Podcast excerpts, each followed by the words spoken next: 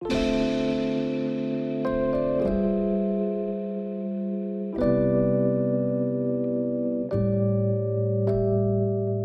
大家好，欢迎收听 Midnight Laundry，我是舒雨。今天的单集比较特别，我觉得应该是献给所有热爱看剧，尤其是看音乐剧的朋友们。因为今天这一集呢，我觉得算是英国型的一个小小特别单集啦，就番外篇。因为我要来聊聊我在英国伦敦这一个月看的七部剧，然后里面包含了五部音乐剧，然后一个沉浸式剧场，然后跟一个舞台剧这样子。那我想要首先先聊一下五部音乐剧，然后再加码聊就是另外两部这样子。那因为我觉得今天的主题是音乐剧嘛，所以我觉得先把重要的东西先处理完，然后我也会小小的跟大家分享一下我个人的喜好。但我觉得看音乐剧这种事情，其实真的非常 针对个人喜好，就是有有可能故事非常对你的胃口，那就算歌艺没有到满分，你还是会非常享受。所以我想说的就是，我的意见可以是参考用，但它不一定是绝对值，因为我也会。呃，很强烈的告诉大家，就是我的意见通常会被一些非常主观的事情左右。好，反正我们就废话不多说，我先来跟大家讲一下我在英国的一个月，我看了哪几部音乐剧。我看了《Hamilton》、《Six》、《Wicked》、《Operation Mincemeat》跟《Newsies》。那我自己是觉得五部好像没有很多，但老实讲，我觉得这样看下来，就是真的也是蛮惊人的，就是很少有机会可以在短短的一个月内看这么多部音乐剧了。所以我觉得，身为一个音乐剧粉丝，真的是非常非常的兴奋，就是有机会可以有这样子的体验。那我会这么疯狂的看，也是因为其实大家也知道，很多剧嘛，它并不是那种长期会搬演的，就像是在纽约，居然连歌剧魅影都有。关闭的一天，你知道吗？就是什么事情都有可能发生，尤其是在疫情之后。我觉得我不太确定啦，因为我也不是产业里的人。可是我觉得以一个粉丝的角度来说，我觉得他们并没有呃完全复苏。就是说，你看很多的剧嘛，它可能还是有长期亏损，然后票价会越来越高，那可能会有更多的剧迷抱怨啊，然后它的票房也可能不如以往的好。所以我觉得结论就是，如果今天你去旅游，然后有一部你很想看的音乐剧，我觉得大家就赶快进剧场看，因为你永远都不知道会不会是因为呃场地的关系，或者是票价的关系，甚至是因为就是评价不好的关系，他们决定提早收，有可能嘛？对，那像我第一个去看的《Hamilton》，它可能是短期内都不会收起来的，非常非常夯的音乐剧。那我自己本身在芝加哥，然后在墨尔本。都有看过一次，所以我觉得 Hamilton 的表演啊，对我来说比较像是一个复习我所已经了解的，因为毕竟他在每一个城市，他基本上舞台的设置都是一样的。那所谓的乐趣就来自于看不同的卡司他们去互动。之前在呃，应该是第一集聊英国行的时候，我有稍微分享一下嘛。我个人觉得英国西区新版的卡司歌艺方面来说，我觉得算是还好。就是因为我觉得在墨尔本看的卡斯，他们表现的真的太让人惊艳了。就是他们的歌声不止稳定，而且非常的优秀。就我觉得有的时候在看音乐剧，很常会看到一个现象是，可能我非常非常喜欢这个演员的歌声，可是他并不是那么稳定，所以在某些歌曲的时候，他会表现得极好，然后有些歌曲的时候会突然好像。不是那么适合，或是觉得好像这个音域对他来说有点吃力。但是当时在看墨尔本的时候，我一点这样子的感觉都没有，所以我觉得我可能真的是看到了一个太高标准的演出了，以至于我觉得在看西区的时候会觉得他们真的真的也都表现得很好，可是就是会有那个差异。可是呢，我在那一集我也有讲到说，就是 Hamilton 新版卡斯的男主角呢，真的是非常非常的帅啊，又是一个就是你知道身高很高，然后。整体看起来就是非常挺拔的一个演员，所以我在看的时候，我其实有一点就是小小的晕船，觉得说怎么会有这么帅气的音乐剧演员这样子？所以我必须要说，很多时候就算我觉得唱的或者是饶舌方面没有这么的完美。我还是完完全全的可以忽略这个点，然后看完之后我也是心情极好，而且我觉得有搭配我的位置选择。这一次买票的时候，我都尽量选在非常非常前面的位置，尤其是 Hamilton，我自己知道坐在二楼的那种感觉有多痛苦。就当然，如果你是有带望远镜，或是你视力极佳的话，那我觉得可能比较不会有那么大的影响。可是我个人是觉得就是身为一个视力正常的人，我觉得坐在二楼看下去，真的会觉得有一点不过瘾。就是虽然比较可以纵观全局，可是我觉得像 Hamilton 他很多的剧目啊，他其实。都会比较专注于某几个角色之间的互动，所以如果你可以看到他们角色之间的那种细微的面部表情的话，其实会让你觉得整体的剧情更精彩丰富。我觉得这就是为什么我在看西区的时候，就算歌曲歌艺方面我并没有觉得是百分之百的完美，可是呢，他们的演技。非常的让我投入在情节之中，就是每个演员真的都使出浑身解数的做出细微的表情啊、细微的肢体动作来描述角色之间的关系。那我觉得这个对于音乐剧迷来说，相对是非常重要。虽然说声音也可以展现出非常多的情绪，然后推动情节的发展，可是我觉得表情它能做到的事情还是非常多的。所以我是。非常建议，如果你今天是去看一个你已经看过的剧目，那我觉得你可以尝试坐的前面一点，就是啊、呃，也有可能你没办法很完整的，你知道，就是让整个舞台尽收眼底。因为我那时候是坐在大概是第三排、第六排，我忘记，真的是离舞台非常近。可是我完全不介意没有尽收眼底的那个视野，因为我就是要看到演员们很细微的表情。所以真的在选位置的时候，如果可以的话，就是可以针对自己的需求稍微去选择一下。因为我觉得如果你是第一次去看某一个音乐剧的话，稍微远一点点，可能是在一楼，但是不要说到第一排跟第五台。第五排那个地方那么近，这样子就稍微远一点点，你比较可以看到整个舞台的设计以及他们的走位，然后还有灯光。那我觉得以第一次的经验来说，可能会更好一点点。所以，总之，我觉得西区的 Hamilton 还是必看啦，因为 Hamilton 就是一个你不管怎么看都会觉得心情非常好的一个音乐剧。而且，我相信非常多喜欢 Hamilton 音乐剧的人，应该早就已经在 Disney Plus 上面看过官方摄影版了。就你应该是对整个歌曲啊跟情节之间的流动非常熟悉了。所以，我觉得坐近一点应该是不会有太大的影响。就是你知道看影片版，我们应该都已经非常熟悉它是怎么一回事了，这样子。然后，我刚发现我没有解释 Hamilton 这个音乐剧的来龙去脉，因为。我自己在那个主节目上面，就是午后女子会跟我的伙伴已经聊过这个音乐剧非常多次，所以我常常就觉得我自己是不是一直在重复我自己说过的话。但如果有任何人不知道汉密尔顿在演什么的话呢，可以去午后女子会找我们聊汉密尔顿的集数。那它简单来说就是一个历史音乐剧，它是结合饶舌啊、爵士啊，然后还有流行曲风。然后描述的是美国国父汉密尔顿的一生，这样子，所以你就会看到他关于政治、爱情、友情、亲情上面的成长，然后成功与失败这样子。所以说，其实，在看的时候呢，不只是大大被娱乐到，你的历史知识也会被加强，因为你是透过非常有趣的方式去了解这个人的一生这样子。那下一部音乐剧呢，也是跟历史有关系，就是关于亨利八世六个老婆的 Six。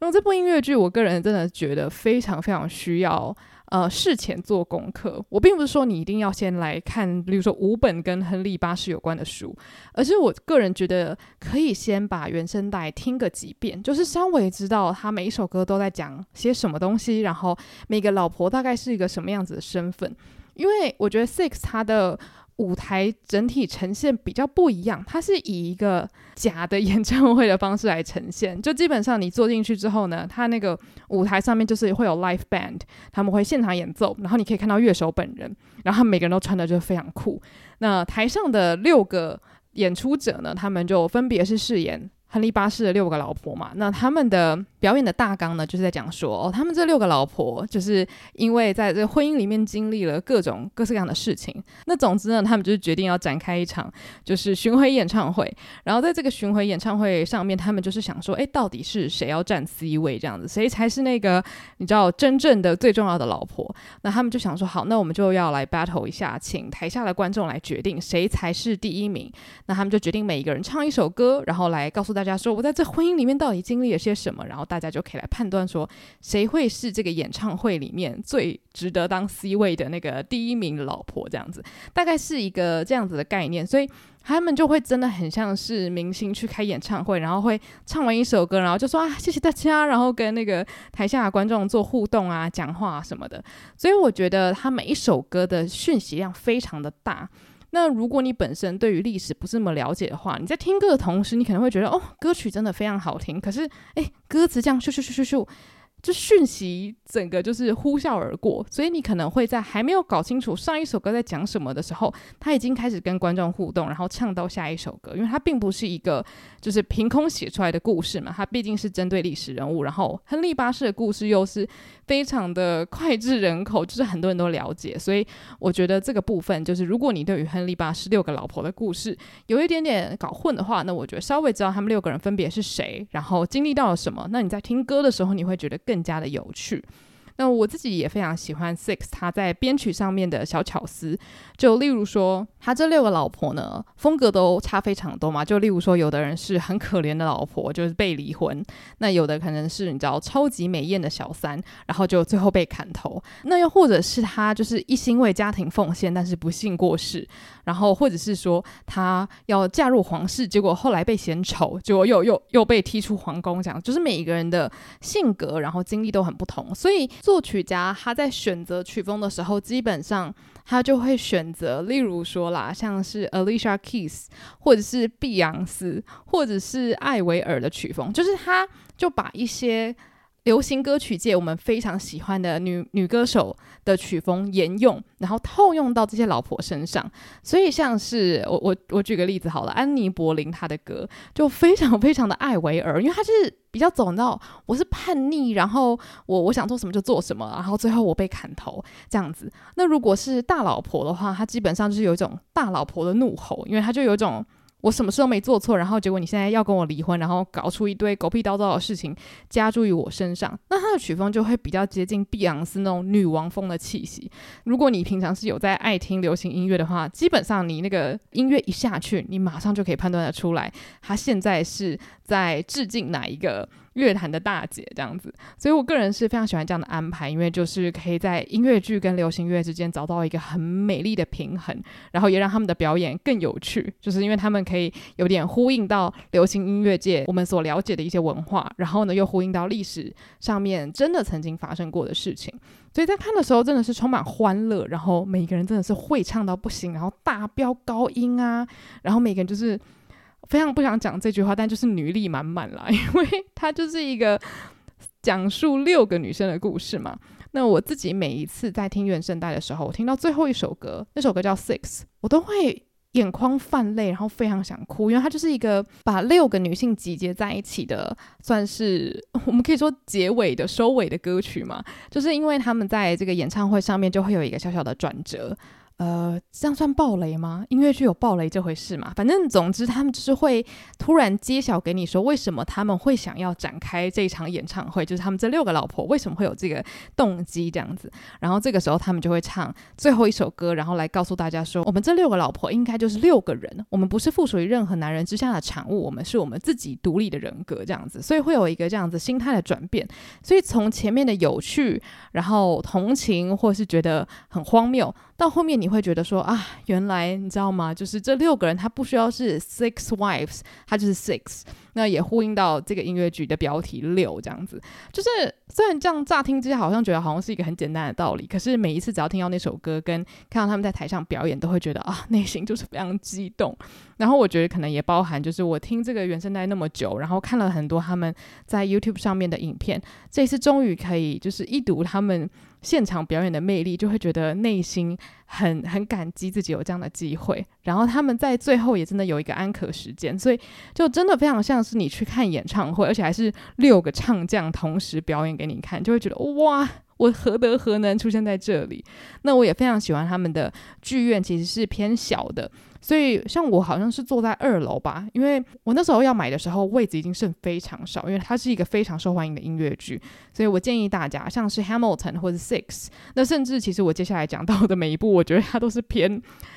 夯的剧，所以说要买票的话，大家就是最好是提早啦，因为我觉得选位置也蛮重要的。那我是选在二楼的前面，那我看得非常清楚，所以我是非常非常感恩。就我本来也很担心我会不会看不清楚他们的表情，但其实不会。而且我看那个剧院，它还有附就是呃望远镜，就是如果你投硬币进去的话，你可以看。可是因为我完全没有带任何现金，所以说如果你自己有蛮需要望远镜的话，我建议是可以自己带一个，或是你就身上背一点零钱。然后如果你去的那个剧院是有提供的话，那你就可以投个硬币，然后就可以拿它那望远镜，直接可以让你看到那些演员的表情这样子。那接下来第三部我要聊的就是《Wicked》，我记得中文应该叫做《女巫外传》吗？对，外传应该比较合理。总之，《Wicked》它就是在讲那个《绿野仙踪》里面的非常邪恶的巫婆，她。其实有一个反转的故事，这样子有点像是黑魔女的概念吧，就是重塑一个大家都很了解的故事，但是告诉你那个所谓的呃手指夸胡反派的故事。所以我觉得它的调性就是非常的童话故事，就是有一个好女巫跟坏女巫，然后用倒叙法的方式去解释说，诶，好女巫跟坏女巫之间发生了什么事情？那又是什么样子的事件造就他们现在的这个局面？我个人觉得。啊、这个故事它整体来说是非常暖心的，然后我也非常喜欢它故事的走向跟结尾，就是非常的强调友谊，然后非常的强调就是女生之间那种拆不散的羁绊这样子。所以我觉得，如果你是对于那种女性友谊非常 着迷的人的话，你看《Wicked》应该会觉得大受感动。再就是，我觉得《Wicked》它的舞台呈现非常非常的华丽，它应该可以算是我看过的音乐剧里面。最华丽的一个布景了吧，就是那个舞台上面有一只会动的龙啊，然后里面的角色有些一出场会有一个很大的机器呀、啊，然后非常多不同的转场啊，然后角色会在舞台上飞来飞去啊，就是有非常非常多的。机关会不断的出现又消失，所以如果你是喜欢看到这种华丽舞台的人，我个人是觉得一定要去看《Wicked》，就是光是看那个舞台，你应该就会觉得叹为观止。然后我当时也算是坐在蛮前面的，就是偏右边，因为当时剩下的位置不多，然后我又很想坐前面，所以我就只好坐在比较偏右边，就是视线我觉得还算是清楚，只是就没有办法非常正面的去全观整个舞台的样貌。可是我觉得就是可以看到。角色的表情还是比较重要的，这样子。那我必须要说，我看的西区卡斯他们真的好会唱，尤其是主角，就是那个呃绿色皮肤的女巫啊，她的那个飙高音什么的哦，成分非常的多，就是有非常多首歌都是需要大唱特唱，哇，她那个表现力真的是一百分。就是有好几次她唱完的时候，我都好想站起来大拍手，我想说怎么这么会唱啊，就是。发自内心的很佩服，然后另外一个就是演所谓的好女巫，就是几乎都穿全身白的那个，算是也是第二女主角，也是非常的厉害。就总之，我觉得他们每一个演员都势均力敌，所以是一个看下来非常舒服的一场表演。我唯一对于这部剧比较，我不能说维持，我只能说就是一个蛮有趣的一个观察，就是而且不只是我这样说，就是呢，他的男主角。啊、算是跟女主角有一小段爱情线，虽然不是非常非常的重这样子，但是还是算是这部剧的爱情担当这样。那这个男主角呢，我该怎么形容他？他非常会唱，他的演技也很不错。可是他，呃，她的姐妹感非常重，我只能这样讲。就是他一上台，我想说，这个就是姐妹这样子，就我不知道该怎么形容。而且你知道，我是在看完之后，我就跟我朋友聊天，然后我朋友就说。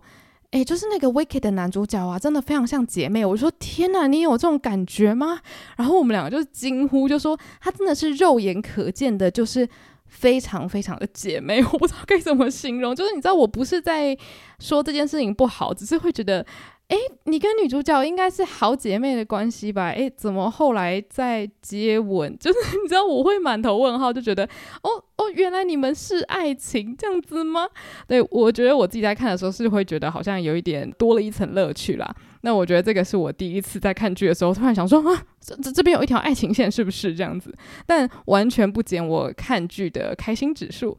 那如果真的要以我个人的偏好来讲的话，我觉得《Wicked》会被我排在比较后面。但是，就像我刚刚称赞那些点一样，它完全不是因为歌艺或是舞台呈现而被我排在比较后面，纯粹是因为它的故事本身的本质比较童话一点点，就是讲说啊，童话故事里面的人，这个人其实是好人，这个人其实没有你想象的那么纯洁，就是比较寓言性的故事。我觉得它好像比较不符合我平常爱看的音乐剧种类。我发现我喜欢看真人世界里的故事，我不知道这样子合不合理诶，就是嗯，好像我自己喜欢的音乐剧，要不是校园，要不就是历史，就是比较跟真实世界有强烈的连接这样子。所以我只能说，这个就是我个人的偏好，所以它完全就是取决于你个人喜欢什么样子的。所以如果你喜欢看比较奇幻的，你喜欢看比较有童话色彩的，我相信你看《Wicked》一定会非常的开心，因为像是我觉得这个剧它之所以会这么有名，就是因为即使你不是非常喜欢这样的故事线，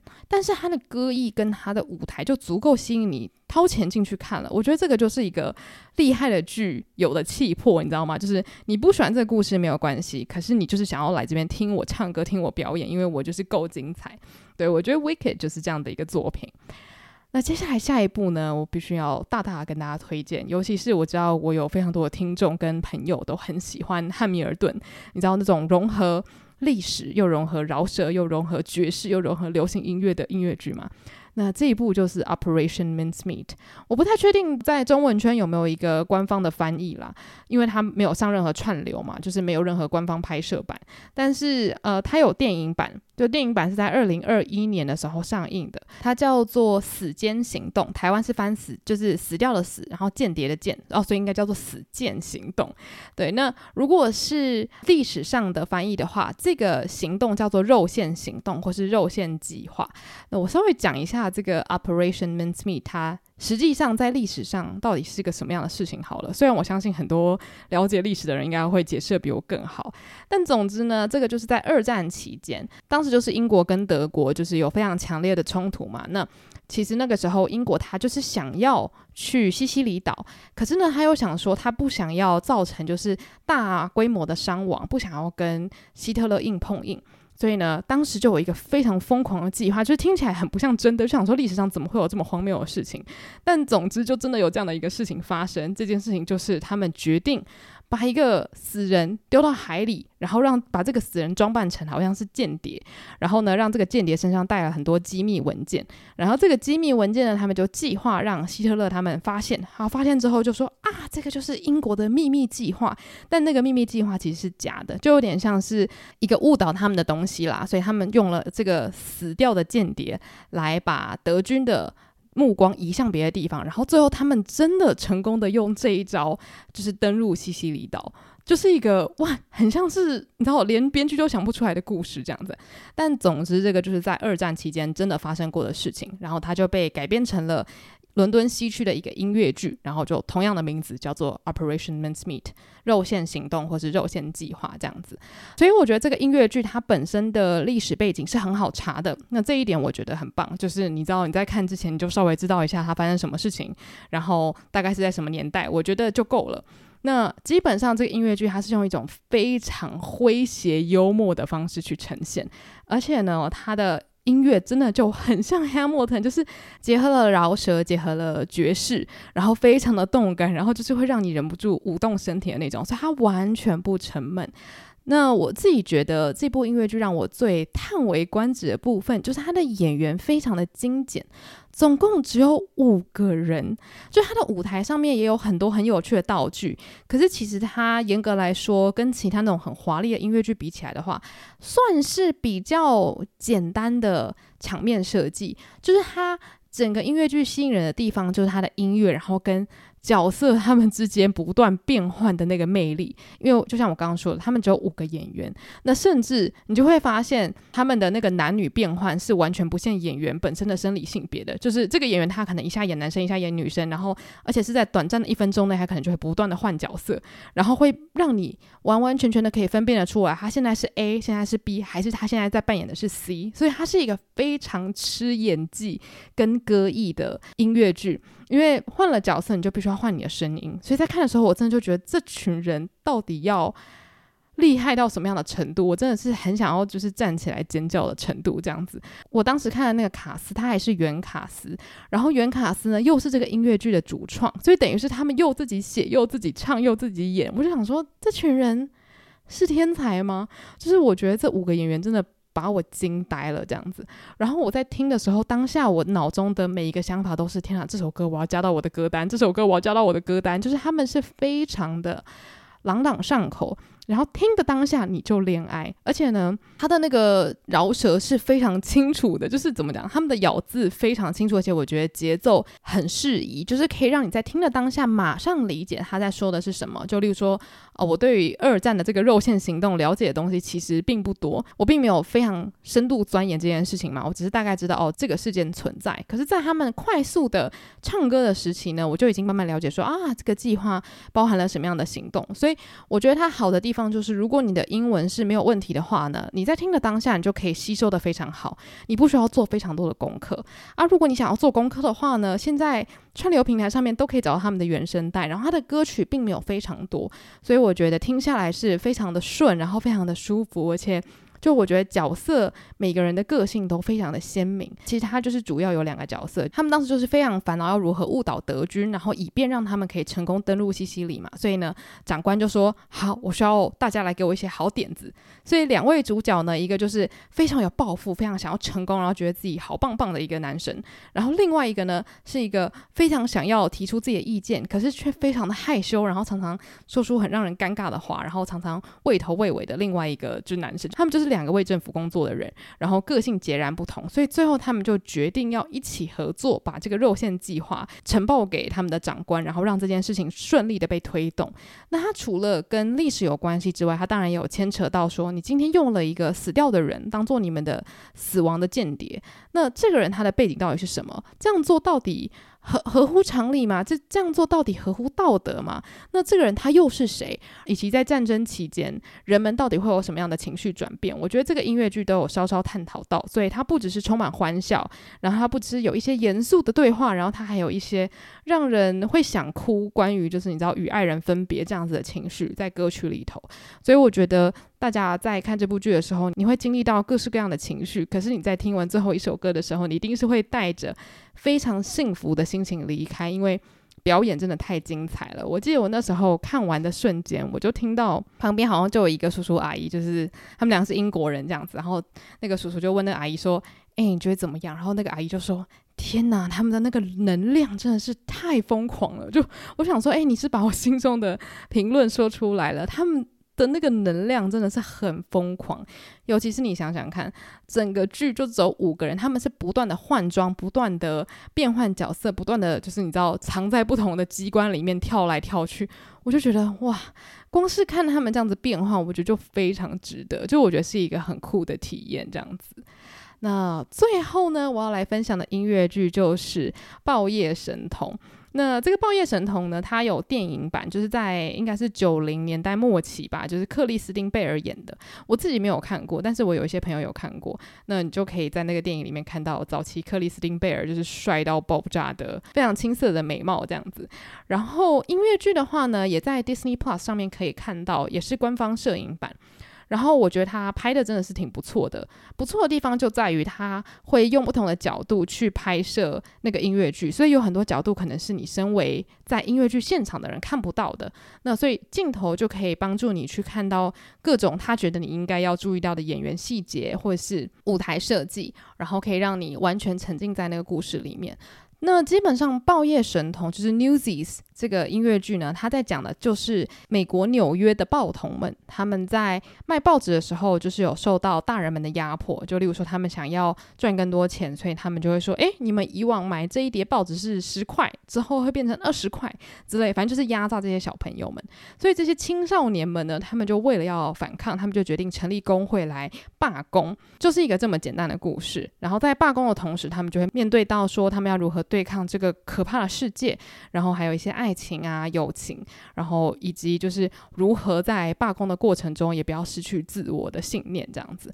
所以是一个我觉得算很正能量的剧。那如果没有办法去现场看的人，我觉得也完全没有关系，因为在 Disney Plus 上面的版本，我觉得就够精彩了。那其实我自己看完 Disney Plus 的版本的时候，我就觉得，哦，我好像去伦敦不需要再看一次了吧？就这个我都已经，你知道，从头到尾都非常了解了。我有需要再看吗？可是后来我就一直看到那个 买音乐剧票的那个 app，它就一直跳出广告，我就想说，好啦好啦，我就去看嘛。然后我就买票了。结果我只能说，完全不后悔。我甚至偷偷的许愿，我希望它可以成为伦敦跟纽约的长设剧嘛，就是我希望它永远都不要停。因为我看现场的时候，我是惊呆，尤其是这一次。西区的表演真的太厉害了。那我觉得首先要讲，很可惜的是，他好像就演到七月三十号就停止了。我不太确定他未来的计划是会在呃英国继续巡回，还是在哪里巡回之类。但我希望他未来有机会可以长期的待在伦敦西区啦。那总之，为什么我觉得这次伦敦西区很厉害？嗯、我觉得是他舞台的设计其实有一点不一样，像是他原本那个就是呃模仿。纽约街头的设计其实是完全维持原本的样子的，可是呢，因为可能当时我去的那个表演厅，它是非常的舞台剧，就是你知道有些舞台剧的那个剧场设计是非常贴近观众的，就它那个舞台并没有很大程度的垫高，然后呃，观众有点像是环绕着，有点像是半圆形式的环绕着那个舞台，所以它是一个非常互动感强的地点。那我猜有可能是因为那个地点的关系，他们就让那个舞台变得很互动。就是例如说，他们在安排演员的走位的时候呢，他可能会从你后面的走道突然跑出来，然后他们会在场地里面到处乱跑，然后到处卖报纸，就仿佛让你整个人好像来到了纽约街头，然后成为他们这个世界的一员这样子。然后他们在跳舞的时候，有可能会从你上面晃过去啊，然后或者他们会跑上跑下的，就他们的走位变得非常的灵活，所以在看的时候，你会觉得跟看 Disney Plus 上面的版本是好像仿佛是另外一部剧的感觉，因为会有很多的地方就是有一点不一样，有一点不一样。然后再来就是因为呃 Newsies 这个音乐剧它的舞蹈成分非常的重，就是我猜应该绝大多数都是。呃，专业芭蕾科班出身的舞者吗？我不太确定，但是因为里面有很多很多芭蕾跟踢踏舞的动作啦，所以就是真的会很惊人。想说这些人，他们不只是舞蹈厉害到炸裂，他们又会唱又会演，就是你到底去哪里找来这些厉害的人？我真的要疯掉，你知道吗？就是里面有很多个演员是在台上转了有没有快二十圈，就是那个芭蕾的转圈，然后或者是他们会抓着舞台上的灯，然后再。场内晃来晃去，就是会觉得怎么做到的，太厉害了。然后到处后空翻，而且我觉得在看他们那些后空翻啊，或者是一些高难度动作的时候，不会觉得他们是很刻意的安排，因为他们就是一群充满活力的青少年嘛，就是在里面的角色，他们是一群充满远大抱负跟目标的报童，所以他们在。讲自己的心情的时候，我觉得跳上跳下，然后搭配那个非常厉害绚丽的舞蹈动作，我觉得是再适合不过了。所以光是看到这样子的景象，我就觉得非常非常值回票价。然后再来就是因为他的故事其实很好理解嘛，就是小朋友想要小兵立大功，他们想要讨回他们应有的公道。然后呢，男主角刚好就是遇到了一个在报社工作的女生，两个人又展开了恋爱的情节。然后最后还有一个小小的翻转，但是最后还是欢喜圆满大结局，这样就是一个蛮传统的故事线。所以我个人认为，那种常设剧很重要的地方，就是那个故事线要让不管英文是好还是不好的人都可以很好消化。就算他不理解他们在唱什么，他就可以听那个音乐，然后音乐就会自动让他有那个情绪。所以我觉得，光是就这一点来看，Newsies 就是一个非常成功的音乐剧，然后它的歌曲我觉得也非常朗朗上口，而且我真的不知道为什么，我第一次在 Disney Plus 上面看完，我就觉得诶，蛮多歌都蛮好听的。可是当我现场看完整部音乐剧之后，我觉得他的歌对我来说的意义真的很不一样。我觉得这就是现场表演的魅力吧，就是你可以完全的感受到舞台的生命力，然后那些歌对你来说的意义又会更加的不一样。所以我个人是非常希望，就是如果有机会在你的城市看到 Newsies 的表演的话呢，千千万万 记得要去买票。而且最后一点，我是想说有点不好意思讲，但是还是要分享一下，就是你知道里面。演员就是非常多小鲜肉，就很帅。就是如果你想要就是然后让眼睛开心一下的话呢，去看 Newsies，你绝对不会失望。对，就是里面的每个舞者，他们那个体态，然后我不知道啊，反正就是看了很开心。对，不解释。对，反正我觉得，呃，我个人是非常期待，就是 Newsies 可以继续的在音乐剧发光发热这样子。那聊完了这五部音乐剧，最后要来小小的谈一下我看的沉浸式剧场体验，它叫做《The Burnt City》，就是。被燃烧的城市这样子。那如果你本身是喜欢沉浸式剧场的话呢，可能就会听过，像在台湾的话，会有那个微醺大饭店嘛。The Burnt City 有一点点类似那种感觉，但是它更自由。就例如说，我七点半跟朋友一起进去，然后进去之后呢，他就给你戴面具。然后应该说，在进去那个面具室之前，他会先带你到一个很像这种。纸醉金迷的酒吧，那个时候其实就已经有一点点好像进入那个故事的感觉了。但是你可以先不用进去真正的剧场，你可以先在那个酒吧区跟你的朋友，你知道喝鸡尾酒还是吃点小食物什么的。那等到你准备好之后呢，你就会进到一个面具区，然后他就会给你每个人发一个面具。面具的目的就是说，希望你在里面就是完全不讲话，然后演员也看不到你的表情，有点像是你是身为一个完完全全极静的观察者。那因为 The Burn City 他在讲的其实是。希腊神话，然后特洛伊跟希腊之间的一些故事，所以如果你本身是喜欢神话故事的话，你应该会非常非常的喜欢这个剧嘛。这个剧呢，它是完全不讲话的，就是非常少数的时间才会就是讲一两个字这样子。那基本上它都是用肢体来表现。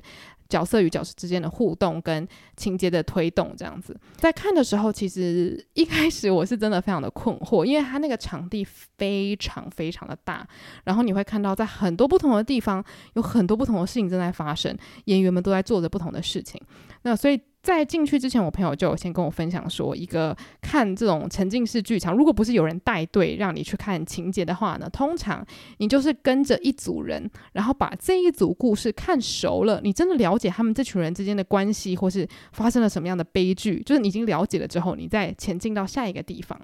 那我自己在看的时候，我觉得，因为我一直很想要赶快理解在发生什么事情，我脑袋不停的在转，所以我常常会觉得，诶，所以这个人跟这个人他们是国王跟皇后吗？现在这个人是被杀了吗？现在这个是要结婚了吗？就是我可能。太担心自己看不懂，所以以至于我会比较紧张一点。我觉得其实可以放轻松，就是不用告诉自己说，哦，他是在讲希腊神话，所以你一定要立刻连接到这个就是海克力士，这个就是谁谁谁谁谁这样子。其实我当时就是出了一个小 trouble，就是我可能跟着一组人马，结果我不小心就是跟到可能这一组人马里面其中一个比较小的角色，因为像有的小的角色，他可能是担任一个很关键的连接，就是他可能演一演之后，他会跑到下一个地点，然后下一个地点可能就会，你知道是完全不一样的仓库，然后那个仓库可能就会是一个旅店之类的。那可能我原本在那个地方是宫殿里面的厕所、浴室，然后我就瞬间跟着那个小角色跑到另外一个地点，就代表我上一个地点的故事我还没有摸透，我就不小心来到了下一个地点。那你来到下一个地点之后呢，你就会觉得哇，它整体的那个场景设计也太精细了吧？像是它有一个场景，它直接设计成一个很像。那种纸醉金迷的汽车旅馆的感觉，然后我就因为太喜欢那个场景了，我就在里面晃啊晃啊，一直想要看到所有的装潢。但是就因为这样子，我就有点迷失自我，我就一下这边看到一小段，那边看到一小段，然后又看到可能谁被谁杀，然后谁又陷入了愁云惨雾，就等于我看到了一大堆情节的小碎片，可是我却没有办法拼凑成一个大的拼图这样子。那其实有很多人讲说，去看这样子很自由的沉浸式剧场的时候，你常常会需要去好几次，然后每一次去你都专注的看某一段，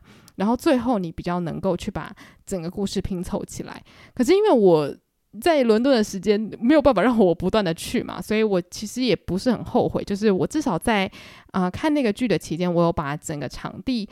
的宏伟的那些设置全部都看过一遍。那像我朋友的话，他就是非常认真的待在原地，把一个故事看熟了。所以他跟我的差别就是，虽然他没有探索到很多的场地，但是他有很确切的了解他看到的那一段故事在说什么样的悲剧。所以我觉得他的那个收获是非常棒的。那如果我下次我有机会去看任何可能是同一部剧，或是不同的沉浸式体验的话，我可能也会想要参照他的这个看剧方式，就是尽量的先待在原地。然后把他当时锁定的那一个回路把它看清楚，因为基本上那些演员他们就是会不断的重复同一个剧，就是例如说那一批演员他们在演的是国王回到家，然后被啊、老婆与他的爱人杀死的话。就是你可以在那边把那整段看完，看完之后呢，你就会发现，诶，他们又回到原点开始做同样的事情。那那个时候你就知道啊，这故事又重新开始了。那你可以看到你了完全了解，然后你可以每次都跟着不同的视角，例如说你可能第一次看的时候跟着国王，第二次的话你就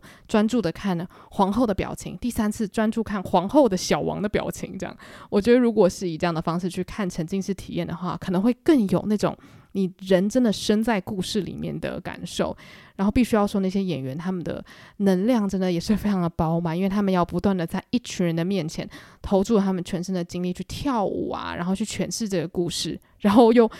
不断的一直重复同样的事情嘛，所以我真的是非常的佩服，就是无论是音乐剧还是我看的这个沉浸式体验，都让我非常非常惊艳。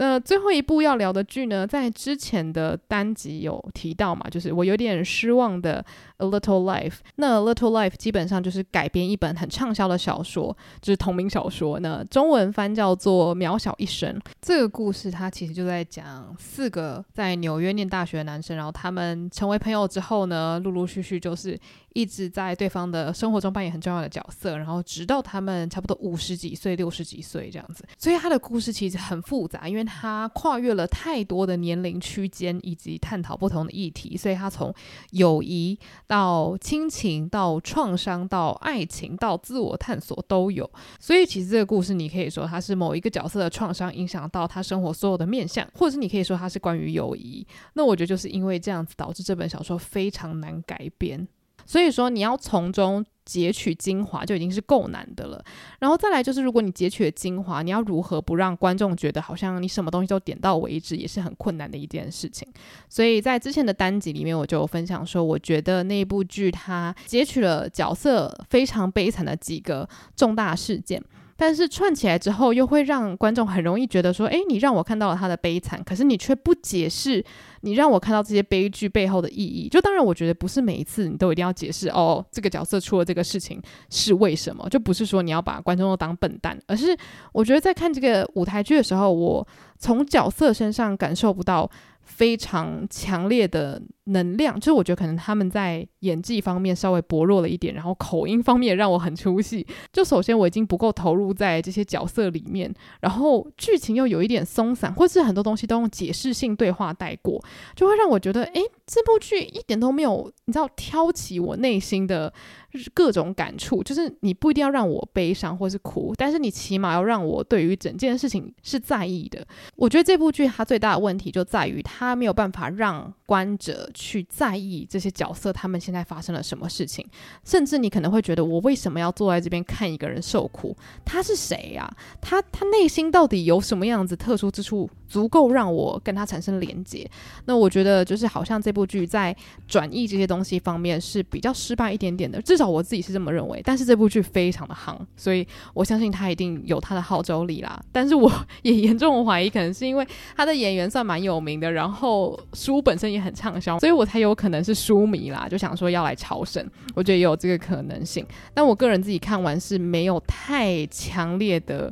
感情，而且我觉得很多时候，我对于这部剧的理解，搞不好基本上都是建立在我有看这本书的基础上。我就觉得，诶，这样子这样子不行吧？就是你应该要让一张白纸的观众看了也会觉得，哇，这个故事好震撼我。可是我在网络上其实有看到很多赞不绝口的评论，所以我真心觉得看剧非常靠缘分，以及你个人对于这个故事的连接强不强，然后还有你对于他们的呈现买不买单这件事情。就我觉得，虽然演技好像客观来说有。好坏之分，可是我觉得你对于一个人的诠释喜不喜欢，他有的时候不是非常理性的事情，所以我只能说，我个人对于这部剧。在很多角色诠释上面，我个人是没有很买单啦，对，只能这样讲，所以我才想说把它放到最后再简单的聊聊就好了。那至于书适不适合阅读的话，就像我之前在单集有小提到的，就是如果你不是很介意在书里面阅读到很多的创伤以及自我伤害的文字的话，我觉得也许你可以试着读读看。但是如果它是一个会触发你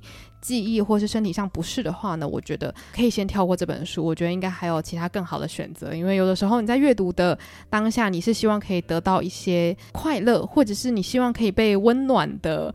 抱住，或者希望可以得到共感，但不要挑起你悲伤的记忆嘛。对，如果你是抱持这样的心态在阅读的话呢，我觉得《A Little Life》